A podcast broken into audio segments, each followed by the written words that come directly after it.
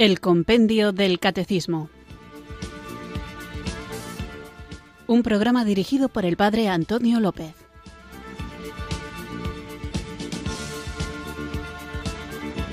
Muy buenas tardes, queridos oyentes de Radio María. Recibido un cariñoso saludo desde Irurzun, en Navarra, quienes sintonizáis una tarde más esta radio de la Virgen, esta emisora que cambia vidas, Radio María, para escuchar el programa El Compendio del Catecismo, nuestro programa diario de formación de lunes a viernes en el que tratamos de hacer llegar la enseñanza de nuestra Iglesia Católica para todos aquellos que quieran conocerla en profundidad, conocerla para vivirla, vivirla para compartirla, para comunicarla y para defenderla cuando toca. Y como suelo decir, toca muy a menudo.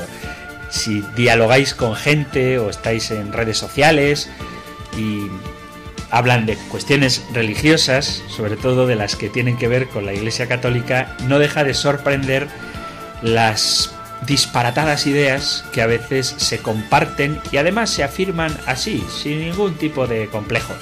Y por eso es bueno que nosotros sepamos lo que se dice y también sepamos cuál es la respuesta de la Iglesia Católica, cuál es la respuesta de nuestra doctrina, cuál es la respuesta de la Sagrada Escritura. Hace pocos días, hablando a propósito de las maravillosas obras de arte que se guardan, se custodian en las iglesias y en los lugares de culto de la Iglesia Católica, salía el tema de cómo en las visitas guiadas, que a veces se organizan para visitar estos patrimonios culturales, a veces el guía hace comentarios a propósito del retablo, el cuadro o la cosa que se esté mirando y que no siempre el guía pues está suficientemente preparado como para decir las cosas con fundamento. Y una vez en una iglesia pues a propósito de una imagen del Sagrado Corazón de Jesús, el que estaba haciendo de guía dijo algo de este estilo. Las imágenes del corazón de Jesús se pusieron obligatoriamente en todas las iglesias españolas por imposición de Franco. En tiempos de Franco es que se obligó a poner imágenes del corazón de Jesús en todas las iglesias. Bueno, en fin, estas cosas las digo no para escandalizar, ojalá que sí para divertir, pero sobre todo para que nos demos cuenta de que es importante que estemos preparados, porque se dicen tantas cosas tan sin fundamento, se dicen tantos disparates, se dicen tantas realidades que están alejadísimas de la verdad que como no estemos atentos nosotros para dar una respuesta auténtica, la gente que no tenga otra voz que escuchar va a aceptar lo primero que le digan y no podemos permitir que la fe sea distorsionada. Ni la fe, ni la cultura, ni el arte, ni la música, ni desde luego, como pasa tan a menudo, la historia. Por supuesto que es bueno compartir con personas que creen cosas distintas a las que nosotros confesamos y me parece fabuloso que tengamos amigos que discrepen pero por favor que esa discrepancia sea real, que no digan que creemos lo que no creemos, sino que al menos rechacen la verdad, no rechacen una fantasía, porque entonces nunca estarán abiertos a la verdad.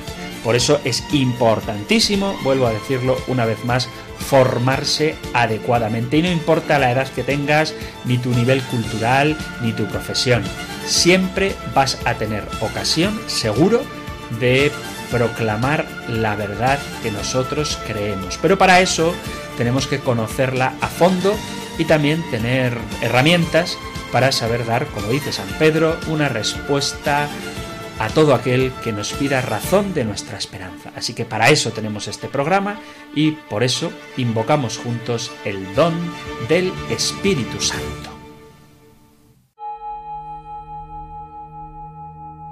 Ven Espíritu, ven Espíritu, ven Espíritu.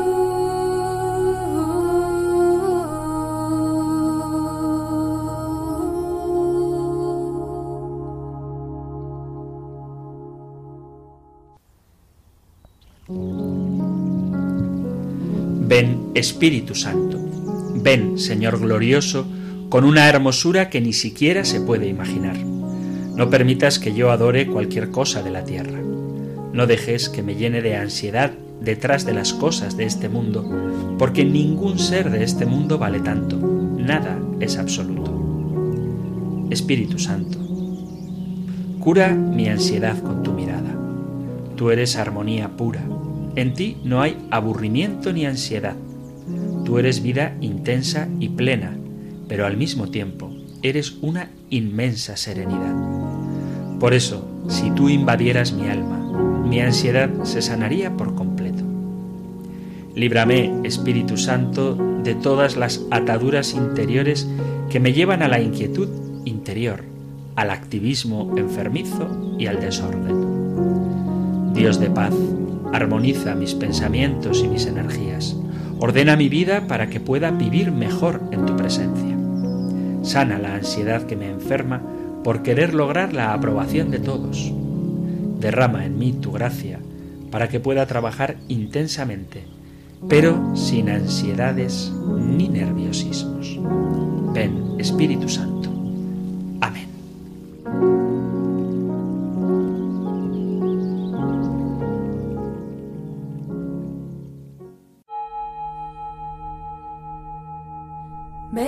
Espíritu,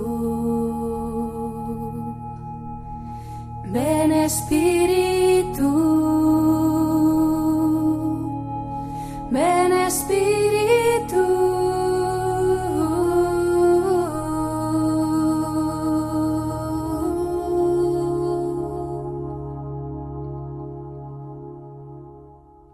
Vamos allá con nuestro programa de hoy y continuamos hablando de Jesucristo, de nuestro Señor Jesucristo. Hemos hablado sobre todo de esta idea que nos tiene que quedar clara porque es el fundamento de nuestra religión, de nuestra fe, y es esto de que Jesucristo es verdadero Dios y verdadero hombre.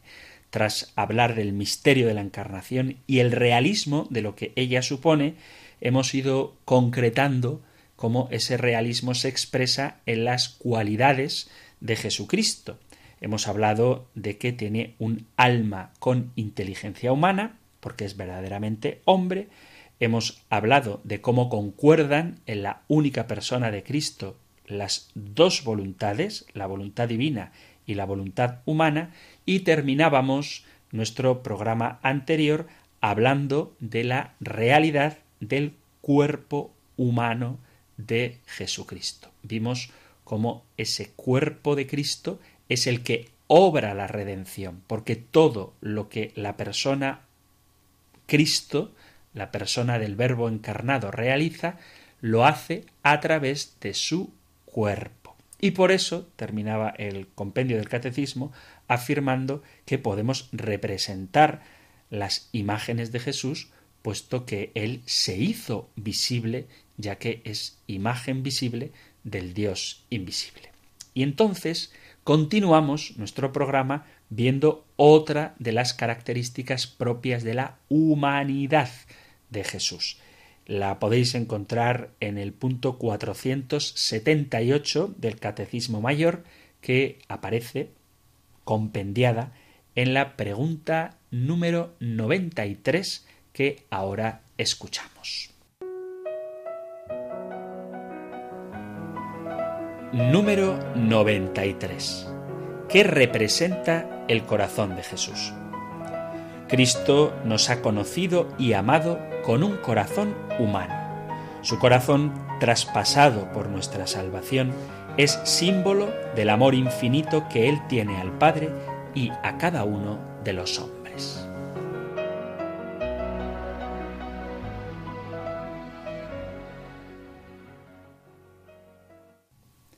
Es muy importante este tema, esta pregunta, este nuevo punto, precisamente en el contexto en el que estamos, que es el de mostrar cómo Jesucristo se hizo verdaderamente hombre. Y por lo tanto, el modo con el que Jesús nos conoce y nos ama es con un corazón humano.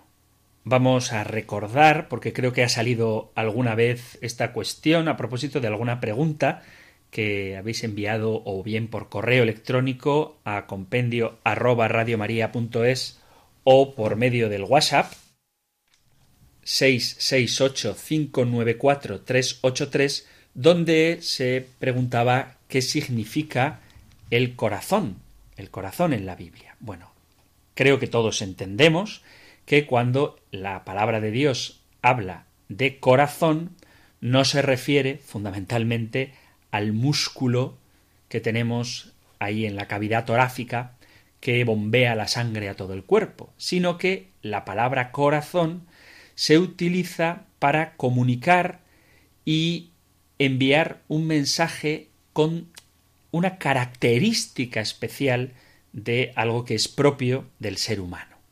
El corazón, en la Sagrada Escritura, es el lugar donde residen, es el asiento de las actitudes, de las emociones, de la inteligencia. Por lo tanto, corazón puede significar mente, puede significar pensamiento, puede significar sentimientos, emociones o el intelecto en general.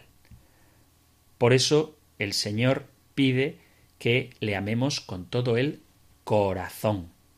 Cuando dice el famoso pasaje del Deuteronomio 6, en el versículo 4, escucha Israel, el Señor es nuestro Dios, el Señor es uno solo, amarás pues al Señor tu Dios con todo tu corazón, con toda tu alma y con todas tus fuerzas. Se está refiriendo a que hay que amar al Señor con lo más íntimo que tiene el hombre. O por ejemplo, cuando en el libro del Éxodo dice que Dios endurece el corazón del faraón para que no dejara marchar a su pueblo. Dice el Éxodo en el capítulo 7, leo desde el versículo 1, dice El Señor Dios dijo a Moisés Mira, te hago ser un Dios para el faraón, y a Aarón tu hermano será tu profeta. Tú dirás todo lo que yo te mande, y a Aarón dirá al faraón que deje salir a los hijos de Israel de su tierra. Y luego dice Yo endureceré el corazón del faraón y multiplicaré mis signos y prodigios contra la tierra de Egipto.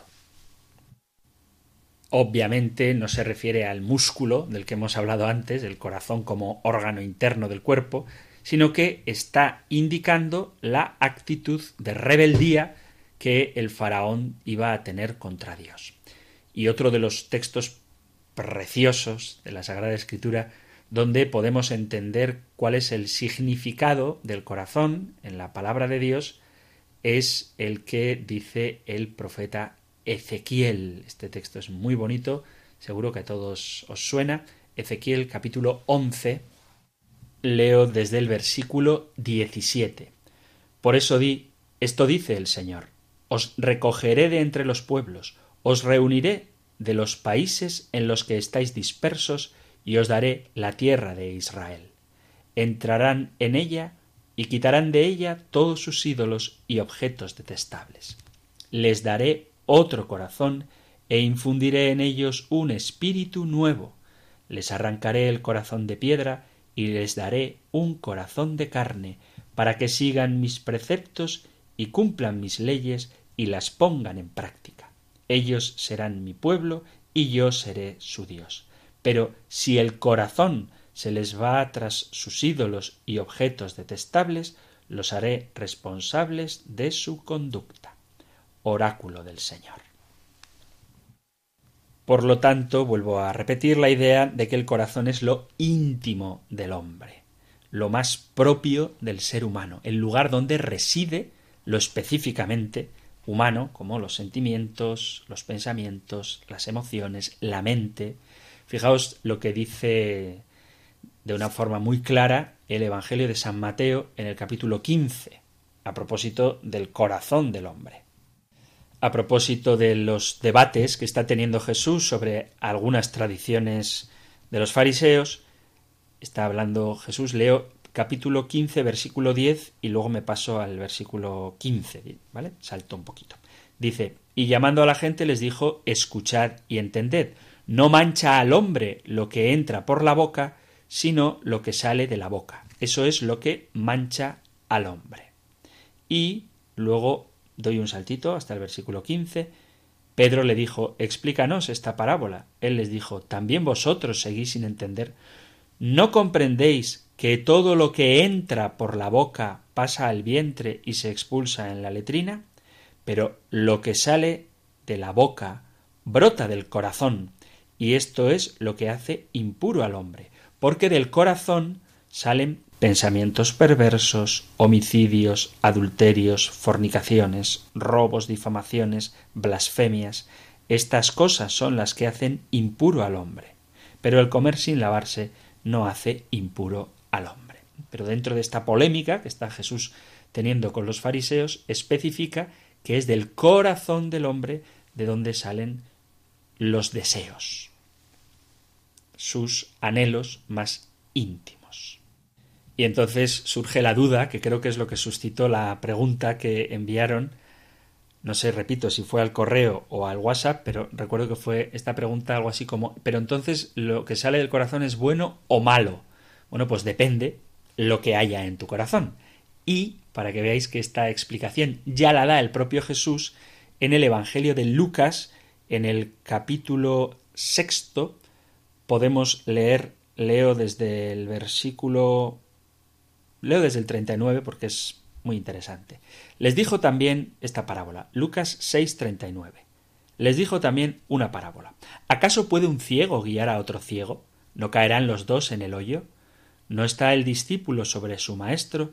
si bien cuando termine su aprendizaje será como su maestro.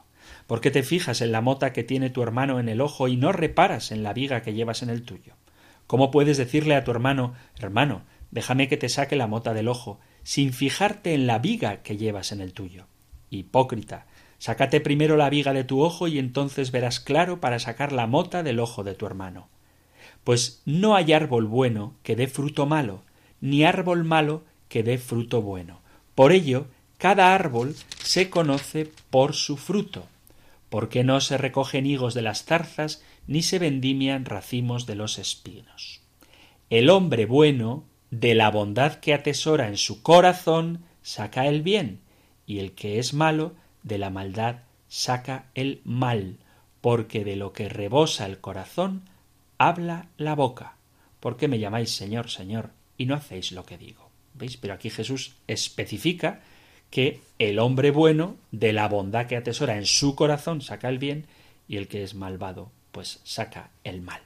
Así que el corazón del hombre es del que brotan sus acciones, es del que brotan sus deseos. El corazón bien orientado sacará deseos y acciones buenas, el amor, digo el amor, el corazón pervertido, perverso, sacará pensamientos malos y acciones malas. Pero es el corazón del hombre, es en el corazón donde cada uno opina libremente, es donde uno no tiene caretas ni máscaras, pero cuando ese corazón rebosa, saca lo que lleva verdaderamente dentro. Y lo que hay en el corazón humano de Jesús, lo que rebosa ese corazón es un amor infinito.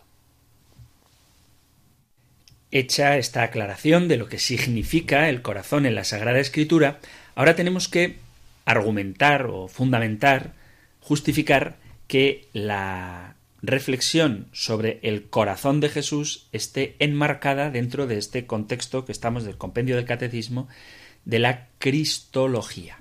¿Por qué es importante reflexionar sobre el corazón de Jesús cuando estamos meditando, cuando estamos profundizando en la persona y en la obra de Jesús? Pues entre otras cosas, porque hay que evitar esa tendencia, que también hemos hablado de ella, de hacer una lectura de la vida de Jesús meramente desde sus aspectos externos con este afán muy bueno de acercarnos al Jesús histórico, se nos puede pasar por alto la idea de que ese Jesús histórico no es solamente alguien que hizo cosas, sino que es alguien que además, como todo ser plenamente humano, sintió cosas, experimentó cosas, vivió emociones plenamente humanas. Por lo tanto, para hacer frente a una visión un tanto reduccionista que vea la misión y la obra de Jesús meramente en un plano horizontal, como si su misión fuera meramente, exclusivamente social y política, es importante meternos dentro del corazón de Jesús. Sin embargo, tenemos que mantener esa dimensión concreta, histórica de Jesús, pero sin caer en un reduccionismo histórico. El Jesús que nosotros estudiamos es el Jesús completo, el Jesús total, que es infinitamente más rico que meramente unos datos históricos que, aunque son necesarios, no nos dan una visión completa de quién es Jesús. Cuando hablamos de el corazón de Jesús, estamos hablando sobre todo de la interioridad de Jesús. Pero viéndolo no únicamente como un símbolo un tanto abstracto de contemplación intemporal o estática, sino que cuando hablamos del corazón de Jesús, estamos refiriéndonos a un corazón viviente que tiene una intencionalidad todavía presente en este mundo. Ese hombre que vivió entre nosotros tiene una relación de amor con el Padre y con los demás hombres, pero esa relación sigue latiendo viva e inmutable en un ardor de caridad que estaba presente mientras Jesús peregrinaba por esta vida y que sigue presente también hoy. Y esto es muy importante porque la devoción al corazón de Jesús no es una devoción como cualquier otra, sino que hunde sus raíces en el realismo de que Dios ha asumido todo lo humano y que en las acciones humanas de Jesús estaba la intención, estaban los sentimientos, estaba el deseo, estaba el corazón de Dios.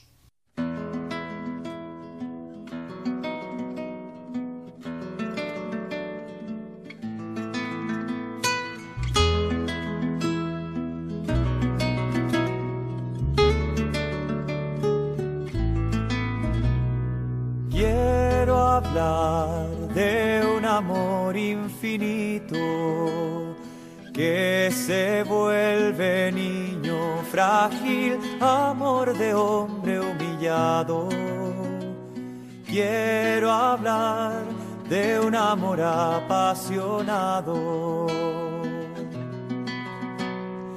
Con dolor carga nuestros pecados Siendo rey se vuelve esclavo, fuego de amor poderoso. Salvador, humilde, fiel, silencioso. Amor que abre sus brazos de acogida. Quiero hablar del camino hacia la vida. Corazón paciente, amor ardiente Quiero hablar de aquel que vence a la muerte.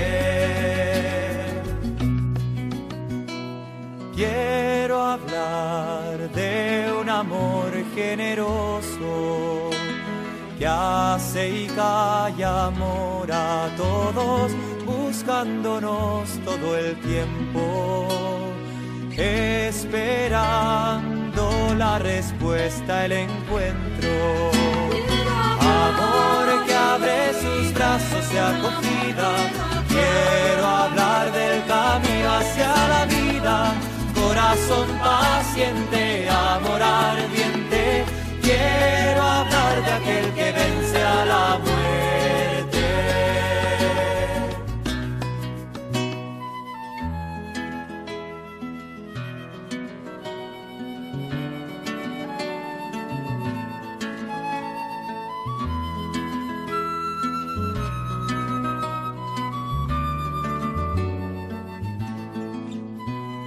Quiero hablar de un amor diferente. Misterioso, inclaudicable, amor que vence la cruz. Quiero hablar del corazón de Jesús. Amor que abre sus brazos de acogida. Quiero hablar del camino hacia la vida. Corazón paciente, amor ardiente.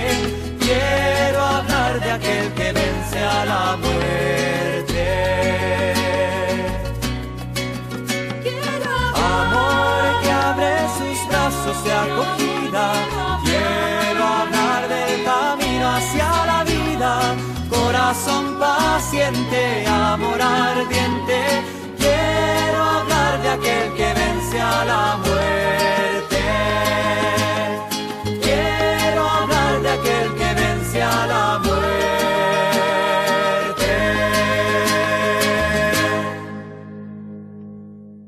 Estás en Radio María escuchando el programa El Compendio del Catecismo y hoy estamos tratando la pregunta número 93 que plantea ¿qué representa el corazón de Jesús? Y la respuesta es muy corta, pero muy rica, como todo en el Compendio del Catecismo. Cristo nos ha conocido y amado con un corazón humano. Su corazón traspasado por nuestra salvación es el símbolo del amor infinito que Él tiene al Padre y a cada uno de los hombres. Teniendo claro que el centro de la vida cristiana es Cristo, verdadero Dios y verdadero hombre, y que Él ama con un corazón humano, tenemos que recordar algo que es fundamental, y es que el corazón del Verbo encarnado es el signo del amor por excelencia. No quiero entrar ahora en cuestiones históricas. Sabéis que la devoción al corazón de Jesús se difundió gracias sobre todo a Santa Margarita María de Alacoque, una religiosa de la Orden de la Visitación en Paray-le-Monial en Francia, pero al margen de esto digo por eso que sería bonito e interesante meternos en cuestiones históricas, pero el programa del compendio tiene que avanzar y cada uno de los puntos merecería muchísima atención por parte de todos nosotros que escuchamos este programa, pero no siempre se puede uno detener todo lo que quisiera. En cualquier caso, la Iglesia contempla sin cesar el amor de Dios que se ha manifestado de una manera sublime y particular en el Calvario durante la pasión de Cristo. En ella el sacrificio que se ofrece se realiza sacramentalmente, dice el Papa Juan Pablo II, en cada Eucaristía.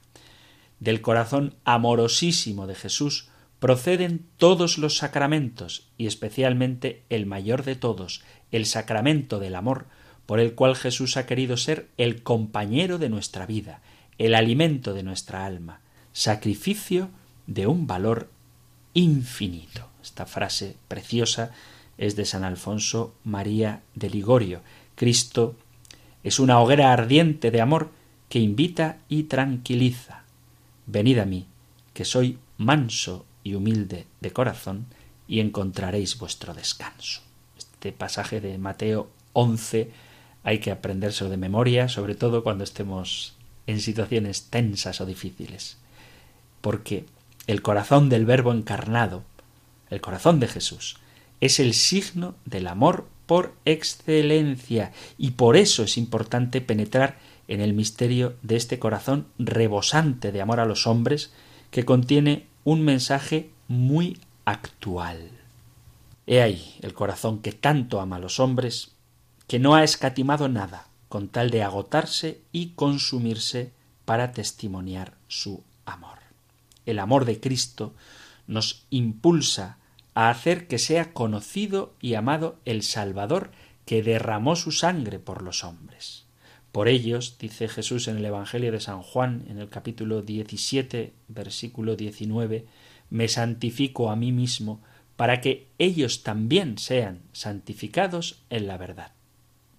Cuando nosotros nos acercamos a esa verdad a través del corazón de Jesús, descubrimos el amor infinito del Padre.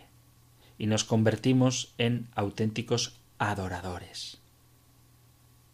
A través del corazón de Jesús, el Señor derramará en el corazón de los hombres su gracia para edificar el cuerpo de Cristo, que es la Iglesia. El corazón de Jesús, del Señor, del Salvador, nos invita a remontarnos al amor del Padre, que es el manantial de todo amor auténtico. En esto consiste el amor, no en que nosotros hayamos amado a Dios, sino en que Él nos amó y nos envió a su Hijo como propiciación por nuestros pecados. Primera carta de San Juan, capítulo cuarto, versículo diez. Jesús recibe incesantemente del Padre, rico en misericordia y compasión, el amor que Él da a los hombres.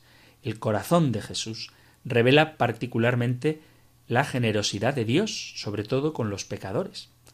Dios reacciona ante el pecado pero no disminuye su amor, sino que lo ensancha, haciendo que su misericordia pueda convertir ese pecado en redención.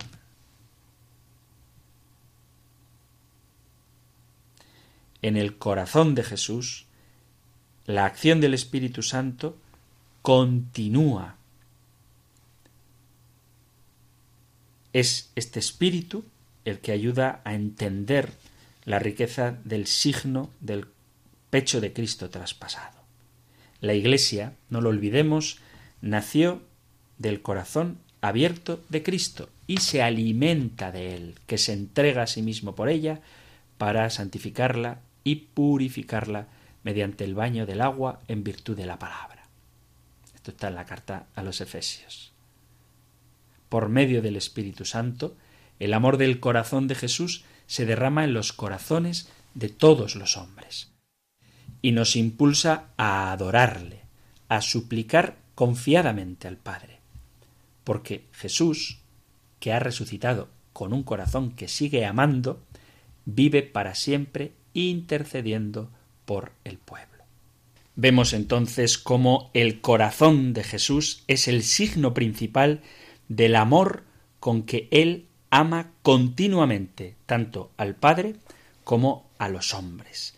Es símbolo del divino amor que en él es común con el Padre y el Espíritu Santo y que sólo él, como verbo encarnado, se manifiesta por medio del cuerpo humano, porque en él habita toda la plenitud de la divinidad corporalmente.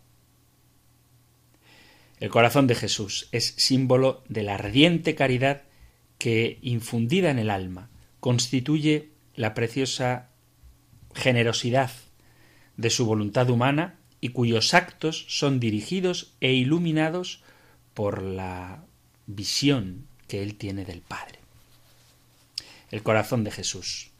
Y esto es quizá lo que hoy quisiera destacar con más fuerza en el programa de hoy, es el símbolo de su amor sensible, pues el cuerpo de Jesucristo, formado en el seno de María por obra del Espíritu Santo, es un corazón que tiene una sensibilidad muy superior a la de cualquier ser humano.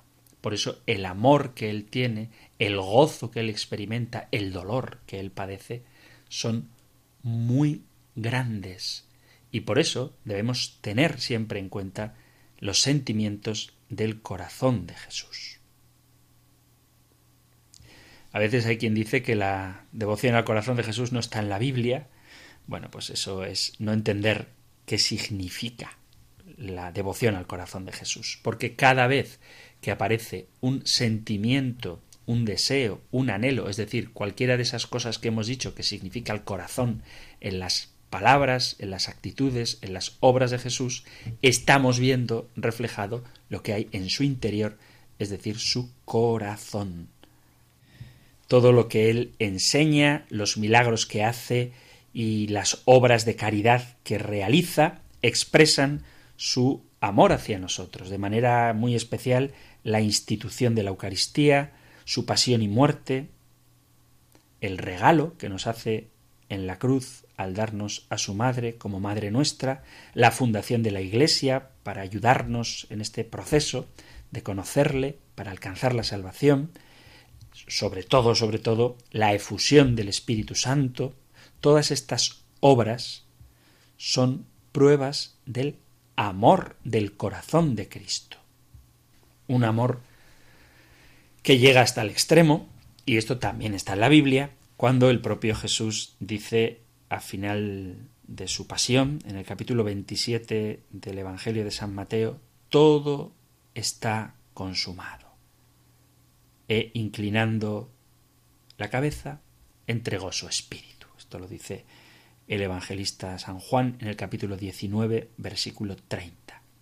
Solo entonces, cuando todo está cumplido, su corazón deja de latir y su amor sensible permanece en suspenso. No desaparece, sino que permanece en un pause hasta que, triunfando de la muerte, se levanta definitivamente del sepulcro. Y luego de resucitado, su cuerpo, glorioso, se une nuevamente a la persona de Cristo, el alma de Cristo se une a su cuerpo y su corazón late de nuevo y ya nunca dejará de latir, ni dejará nunca de mostrar el amor con que el Hijo de Dios se une al Padre Eterno y a la humanidad entera. Por lo tanto, el corazón de Cristo late con un amor divino y al mismo tiempo con un amor humano desde el instante en que María pronunció su fiat, su hágase, y el verbo de Dios entró al mundo. Y, como cita la carta a los hebreos, como dice la carta a los hebreos, quiero hacer tu voluntad, he aquí que me has dado un cuerpo. Ese corazón de Jesús que late amoroso tanto en Nazaret, cuando dialoga en privado con su madre y con su padre adoptivo, San José, al que obedecía y con el que seguro que colaboraba en su trabajo, ese amor que movía su corazón cuando hacía los milagros, cuando predicaba, cuando resucitaba muertos, cuando devolvía la salud a los enfermos, cuando expulsaba a los demonios, también cuando sufría trabajos, soportaba sudor, hambre o sed, cuando oraba prolongadamente durante la noche, en todos los momentos de la vida de Jesús latía en su corazón el amor de Dios hecho hombre. Latía un amor de hombre que alcanza las dimensiones del amor de Dios. Entonces la devoción al corazón de Cristo está en la Sagrada Escritura y de manera particular podemos vislumbrarla claramente cuando meditamos sobre la humanidad de Cristo y cómo todas las obras, toda la predicación, los milagros y de manera especial su pasión, muerte y resurrección, antes la institución de la Eucaristía, después la efusión del Espíritu Santo, son provocadas por un corazón que ama. Entonces, siempre que contemplemos el amor de Cristo a los hombres, y el amor de Cristo al Padre, y el amor de Cristo a la Santísima Virgen, siempre que contemplemos el amor de Cristo, estamos contemplando su corazón. Aunque es verdad que la difusión de la devoción al Sagrado Corazón de Jesús se debe, como ya he mencionado antes, a Santa María Margarita de Alacoque, a quien Jesús se le apareció con estas palabras Mira este corazón mío, que a pesar de consumirse en amor abrasador por los hombres, no recibe de los cristianos otra cosa que sacrilegio, desprecio, indiferencia e ingratitud, aun en el mismo sacramento de mi amor pero lo que traspasa mi corazón más desgarradamente es que estos insultos los recibo de personas consagradas especialmente a mi servicio. Y es tarea nuestra, habría mucho que hablar de esto, repito, pero no es el momento, no da tiempo a todo lo que quisiéramos decir, pero todo esto pide de nuestra parte acto de reparación. Así que os recuerdo cuáles son las promesas que hizo el corazón de Jesús a Santa Margarita María de Alacoque y por supuesto, a todos los devotos de su sagrado corazón. Les daré las gracias necesarias a su estado, pondré paz en sus familias, les consolaré en sus penas, seré su refugio seguro durante la vida y sobre todo en la hora de la muerte. Derramaré abundantes bendiciones sobre todas sus empresas. Bendeciré las casas en que la imagen de mi corazón sea expuesta y venerada. Los pecadores hallarán en mi corazón la fuente, el océano infinito de la misericordia. Las almas tibias se volverán fervorosas. Las almas fervorosas se elevarán a gran perfección. Daré a los sacerdotes el talento de mover los corazones más endurecidos. Las personas que propaguen esta devoción tendrán su nombre escrito en mi corazón y jamás será borrado de él. Les prometo, en el exceso de mi misericordia, que mi amor todopoderoso concederá a todos aquellos que comulgaran por nueve primeros viernes consecutivos la gracia de la perseverancia final. No morirán sin mi gracia ni sin la recepción de los santos sacramentos. Mi corazón será su seguro refugio en aquel momento supremo. Así que atentos a estas promesas y hagamos lo posible por conseguirlas, porque la misericordia del Señor, su sagrado corazón, no cesa de derramar bondad y misericordia sobre cualquiera que esté dispuesto a recibirla.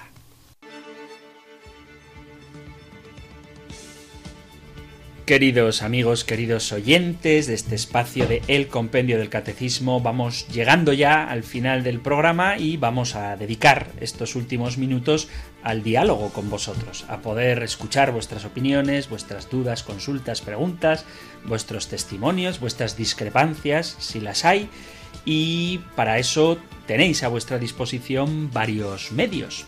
El más directo, para que podáis llamar ahora, a partir del momento en que lo dé ya quedan abiertas las líneas, el 91 005 94 19 91 005 94 19 para entrar en directo y charlar conmigo con el padre Antonio López. Por favor procurad ser concisos expresaos con libertad pero con precisión también. 91 005 94 19. Si preferís dejar un mensaje de texto o un audio, podéis hacerlo en el número de WhatsApp, solo para WhatsApp, 668 594 383 668 594 383 o si preferís un correo electrónico podéis enviarlo a compendio arroba radiomaria.es compendio arroba radiomaria.es, correo electrónico 668-594-383, 668-594-383, el número de WhatsApp, o para entrar en directo 91 005 94 19 91 005 94 19. Aquí os espero.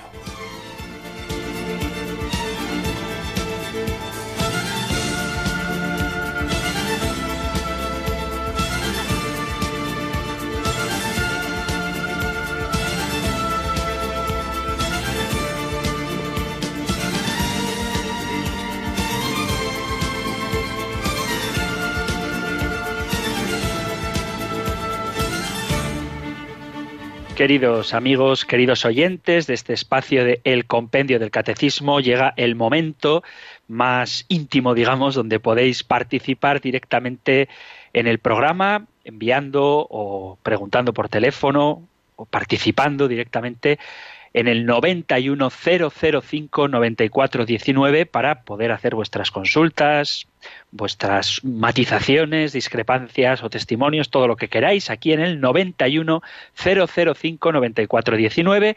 Si lo preferís, también podéis enviar un mensaje de WhatsApp. Sabéis que existe la posibilidad de hacerlo por escrito o con un audio al 668 594 383 o mandando un correo electrónico a compendio arroba radiomaria.es, servicio 24 horas, donde enviar vuestras consultas o vuestras aportaciones para enriquecer aún más este programa. Así que ya ha llamado al 910059419 nuestra amiga y oyente Piedad de Guadalajara. Piedad, muy buenas tardes. Hola, buenas tardes. Ay, estoy emocionada de, poder preguntarle, padre. Qué bien, qué alegría, gracias a Dios. Sí, me emociono mucho porque llamo mucho a Dios. Qué me bien. yo por mi Señor Jesucristo de la vida, sin dudarle ni un segundo. Como Él la dio por ti. Y por nuestra, por supuesto, yo, vamos, si en este mismo instante me, me matan, yo digo viva Dios y viva nuestra Santísima Virgen, la madre que, la madre de Dios y la madre nuestra. y por eso estoy tan emocionada, porque es que los amo con toda mi alma. Entonces, eh, yo quería, padre, porque le he oído así de refilón, eh, la promesa que nos hizo Dios de todos los viernes, de que todo viene del primero de mes o cómo, cómo es eso. sí, sí, la, promesa es que a quien comulgue los primeros viernes de cada mes, efectivamente. La promesa que ah. hizo Jesús a Santa María Margarita de la Coque es esa y es una tradición que en la Iglesia se ha mantenido y en muchos lugares todavía se sigue viviendo con mucha intensidad. Sí, los primeros viernes de mes, efectivamente. Sí, sí, bueno, yo comulgo todos los días. Pues eh, entonces ya... No, se haría bien que el primer viernes de cada mes lo hagas con esa intención, explícitamente. Cuando sea primer viernes de mes, pues seas capaz de hacer acto de memoria de esas promesas que Jesús hizo y ofrecer la Eucaristía con esa intención. Muy bien, piedad. Pues bendito Señor que suscita en tu corazón tanto amor y ya que comulgas todos los días, pues aprovecha el primer viernes de cada mes para ofrecer la Santa Eucaristía en reparación al Sagrado Corazón de Jesús, que además de consolarle y aliviarle, pues recibirás también sus promesas y sabemos que el Señor nunca falla y siempre cumple lo que promete, además sobreabundantemente. Muy bien, Piedad de Guadalajara, gracias por tu llamada. Nos vamos ahora hasta Pontevedra para hablar con Teresa. Teresa, muy buenas tardes. Hola, buenas tardes. Hola. Eh, bueno, eh, mi, pregunta iba en la misma dirección que la eh, de esta señora que acaba de hablar, porque yo es cierto que sí tengo al Sagrado Corazón de Jesús entronizado en mi casa, tengo tengo una devoción especial, no soy muy devota, pero al Sagrado Corazón de Jesús sí lo tengo, le tengo ahí como, como, bueno, tengo el detente del Sagrado Corazón de Jesús, tengo como mucha confianza en el Corazón de Jesús, ¿no? Y, tenía la duda de los primeros viernes de mes. Yo en mi casa, mis padres siempre eh, les he oído hablar, hoy es primero, primer viernes de mes o primer jueves de mes eh, dedicado a la Virgen María. Pero la pregunta... Suele ser, perdona que te interrumpa, eh, lo de la Virgen suele ser el sábado, más que el jueves. Ah, pues yo era los jueves. Bueno, sí, sí. sí. Sábado, sábado, perdón, perdón. El sábado, el sábado, los primeros sábados. Sí que es jueves. Ah, sí, sí, sábado. No, no, es cierto, el sábado. Pero yo eh, tenía entendido que son los nueve primeros sea, no tienen que ser todos los viernes de mes, o, tienen que ser todos los primeros viernes de mes. Eh, quiero decir que yo... yo, por ejemplo, he cumplido los nueve, he hecho nueve primeros viernes de mes con esa intención, comulgar, confesar, gracias a Dios, vamos, y con la intención de reparar los, los bueno, pues las ofensas que se hacen diariamente en el corazón de Jesús. Haciéndolo una sola vez en la vida, ya es suficiente o tiene que ser pues, pues todos los primeros viernes de mes a lo largo de toda tu vida. Vale, vale. Entiendo, entiendo la pregunta y está muy bien traída. Voy a confesar que no me he explayado demasiado explicando lo de los primeros viernes de mes, porque yo entendía en mi cabeza que era una cosa que estaba como muy asimilada en la iglesia y que todo el mundo lo tenía claro, pero veo que hay todavía dudas. Entonces, te respondo. La promesa del Sagrado Corazón de Jesús es ciertamente los nueve primeros viernes de mes. ¿Vale? Dicho esto, que son los nueve primeros viernes de mes, eh, no tendría sentido que uno después de los nueve primeros viernes de mes ya se olvidara. Es decir, el Señor no hace magia. A ver si me explico con lo de la magia. No se trata de hacer una cosa, cumplirla y ya está, ya me he olvidado. La magia es que tú haces un ritual y automáticamente ese ritual produce un efecto en tu vida. La religión no es magia. La religión es una relación personal con el Señor. Y efectivamente, la promesa del Sagrado Corazón de Jesús es los nueve primeros viernes de mes. Si bien es cierto que esos nueve viernes de mes tienen que servir para que tu corazón se enamore todavía más del corazón de Cristo y que toda tu vida, ya no los viernes, sino todos los días de tu vida, todos los minutos, todos los latidos de tu corazón, todos los suspiros de tus pulmones estén orientados precisamente a contemplar el misterio del amor de Dios manifestado en Cristo Jesús, cuyo centro de su persona es el corazón. ¿eh? Entonces, son los nueve primeros viernes de mes, pero no tiene ningún sentido espiritual, porque eso sería mágico, mágico magia, sería una especie de hechizo, es que en nueve primeros viernes yo hago tal rito y automáticamente me salvo. No, no se trata de eso. Se trata de que tú te vincules al corazón de Cristo ofreciendo esos nueve primeros viernes de mes y el Señor cumplirá sus promesas. Pero lo que buscan esos nueve primeros viernes de mes es la transformación interior de tu persona, que tú contemplando el corazón de Cristo te enamores de Él y dejes que su amor te cambie la vida, ¿eh? que su presencia en tu propia existencia haga que comprendas el mundo de una manera nueva. Entonces, en sentido estricto, la promesa son los nueve primeros viernes de mes, pero cuando queremos tomarnos en serio nuestra religión, no podemos entenderla como un acto mágico, como si fuera un rito eso, pues esotérico, ¿no? que tú dices A y sale automáticamente el efecto B, sino que de lo que se trata es de prendarnos de dejarnos cautivar por ese amor del Señor. Entonces, a la pregunta, ¿son los nueve primeros viernes de mes? La respuesta es que sí, pero esos nueve primeros viernes de mes han de servir para configurar tu vida y que tu corazón se haga semejante al corazón de Cristo. Esto es lo que te contesto, querida amiga Teresa de Pontevedra, y atendemos otra llamada. Nos vamos al sur, a Granada, para hablar con Amalia. Amalia, muy buenas tardes. Muy buenas tardes, don Antonio. Llevo muchas veces de llamarlo y nunca llegaba a, me lo llegaban a coger, pero esta tarde por fin ya me lo han podido coger. Bendito sea Dios. Mira, ¿Qué tal, Amalia? ¿Qué nos cuentas? Pues, bien, mire, que yo, Radio María para mí es lo más grande que he podido encontrar. Llevo muchísimos años de, de sentirlo, o sea, que me trago todos los programas, o sea que no tengo decir, no puedo decir este no me gusta o el otro me gusta más. Es que si te tragas los programas de Radio María estás muy bien alimentada.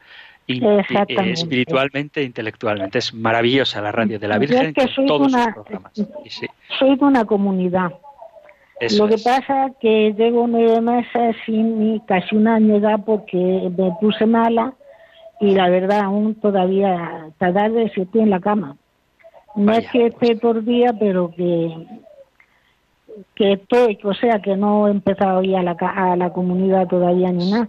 Recupérate. la verdad, mm, mm, para mí, mm, desde por la mañana que me despierto, que lo pongo hasta que terminan las oraciones de la noche, es Radio María todo el día de día.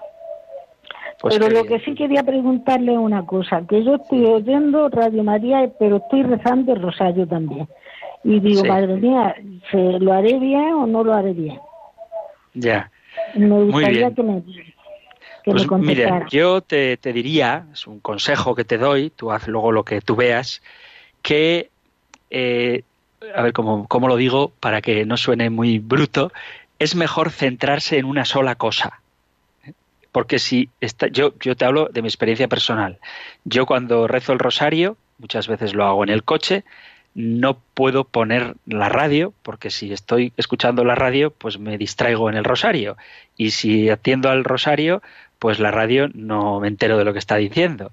Entonces, mi consejo sería que reces el rosario con Radio María. Hay pues cuatro veces al día donde se rezan los distintos misterios del Santísimo Rosario y creo que es una buena ocasión para que reces con Radio María el Santo Rosario. Pero cuando hay programas como este, por ejemplo, del Compendio del Catecismo, que son más de formación, que a veces reconozco que son un poquito, que es este programa, a veces un poquito denso, pues a lo mejor requiere estar atento para que sepamos de verdad lo que se está diciendo y no entendamos mal las cosas o directamente no las entendamos. Si quieres tener el rosario en la mano, porque así te entretienes con el objeto, con el rosario, con el objeto, con el decenario, pues moviéndolo y demás, está bien, pero meditar los misterios de la pasión del bueno, del nacimiento, de la vida pública, de la pasión y de la gloria del Señor, mientras está escuchando un programa que te da información, bien sea pues de los informativos, la realidad de las diócesis, el compendio del catecismo o programas de liturgia o la liturgia de las horas, pues yo creo que la cabeza, la mía por lo menos, es incapaz de estar a dos cosas a la vez. ¿eh? Por lo tanto, yo te diría que escuches Radio María poniendo tu corazón en el Señor y acompañado, como seguro que estás, si estás en Radio María estás acompañada de la Virgen, pues que escuches el programa y saques las enseñanzas que de él se puedan extraer y que cuando quieras rezar el rosario, pues te relajes y te centres en los misterios de la vida del Señor. Eso es lo que yo te diría. ¿Está mal? Hombre, no es ningún pecado. ¿eh? Desde luego, faltaría más, todo lo contrario. Pero sí que es verdad que o no vas a estar meditando los misterios de la vida de Jesús, que es para lo que nos sirve el rosario, en compañía de María, o no vas a estar atenta a lo que Radio María está emitiendo. Entonces, ahí hay que tomar una decisión. Pero Radio María, que conoce la piedad de los oyentes, ofrece la posibilidad de rezar con ella el Santo Rosario. Entonces se pueden hacer las dos cosas, pero cada una a su debido tiempo. Muy bien, Amalia, pues esto es lo que te digo con todo cariño y con toda libertad también, cada uno que haga lo que buenamente pueda y te doy las gracias por la llamada. Llegamos al final de nuestro programa, queridos amigos, y termino dándoos la bendición. El Señor te bendiga y te proteja, el Señor ilumine su rostro sobre ti y te conceda su favor, el Señor te muestre su rostro y te conceda la paz. Muchísimas gracias por estar ahí, gracias por escuchar el compendio del catecismo y si queréis, volveremos a encontrarnos en un próximo programa. Un fuerte abrazo.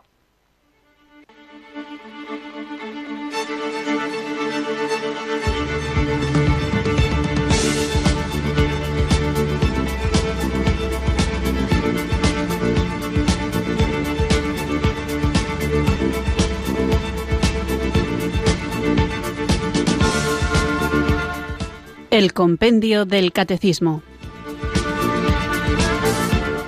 Un programa dirigido por el Padre Antonio López.